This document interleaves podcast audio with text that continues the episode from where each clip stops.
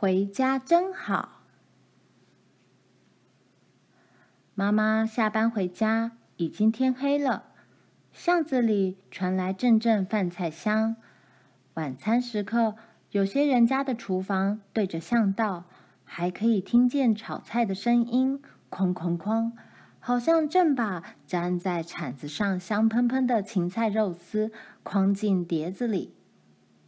咕噜咕噜，妈妈的肚子也饿了，不禁加快脚步。她忽然感觉眼角有个白白的身影一闪一闪，贴着墙角向前跑。扭头一看，咦，这不是咱家的猫吗？是猫猫，它在巷口等妈妈回家老半天啦。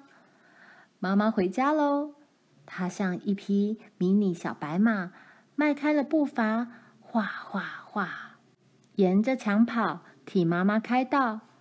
妈妈饶有兴味地看着猫猫，一忽儿钻进车底，一忽儿穿过树干，身手矫健，快如流星，一下子又轻巧地跃上了墙头。大门口黑乎乎，静悄悄的，门灯未开。妈妈掏出钥匙，开了门，再走上台阶，拉开纱门，继续找钥匙开穿堂门。他瞥见猫猫站在墙头，正伸出两只前爪扣住墙面，身子往下移动。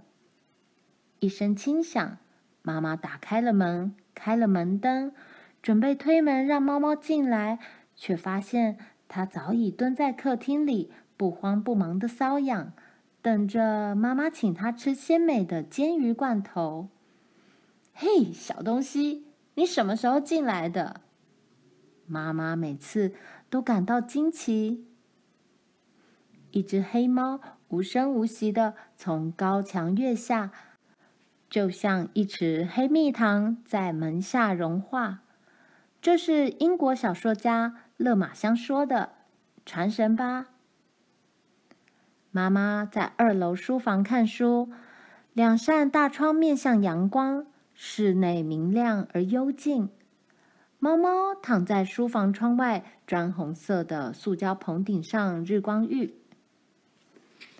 那儿种着两株树，墙外的是尤加利，墙内的是马拉巴栗，都是常绿乔木，都是高个子，也都是长椭圆形的叶子。一到夏天，弟兄俩就比赛谁最绿。尤其是身强体健的马拉巴栗，舒展开来的掌状复叶，就像一柄一柄的小阳伞，一层一层的撑开来，好凉爽啊！春天，马拉巴栗开花了，丝状的花瓣像绽放的烟花。等花朵凋谢以后，就开始结果了。绿色的果实外表有点像光滑的柠檬，又有点像颜色深了点、屁股也尖了点的芭乐。腋下乘凉的猫猫本来也没有留意，直到果实越长越大，也越长越多，大概有六七个吧，硬得像粒石头似的。一阵风来，一粒石头果子。就用力甩在猫猫的小脑袋上了。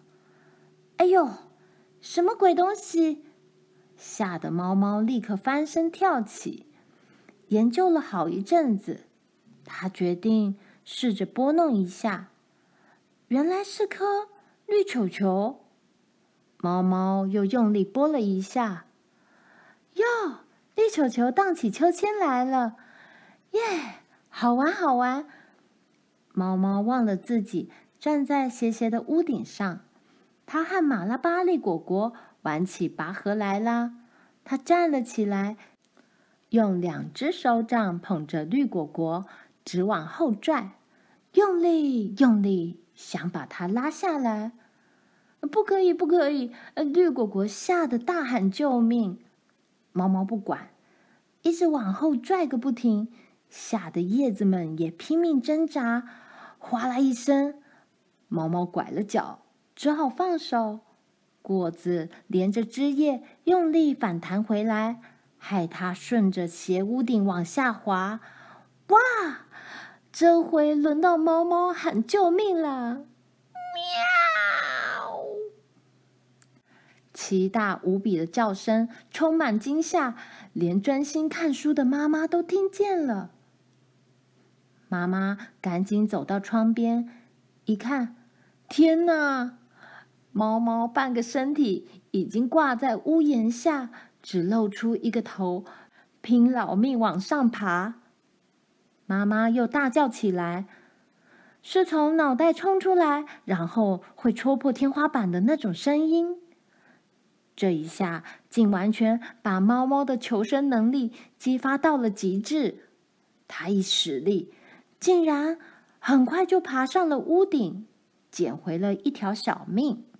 还剩八条，妈妈马上拉开纱窗，把手伸出去喊它。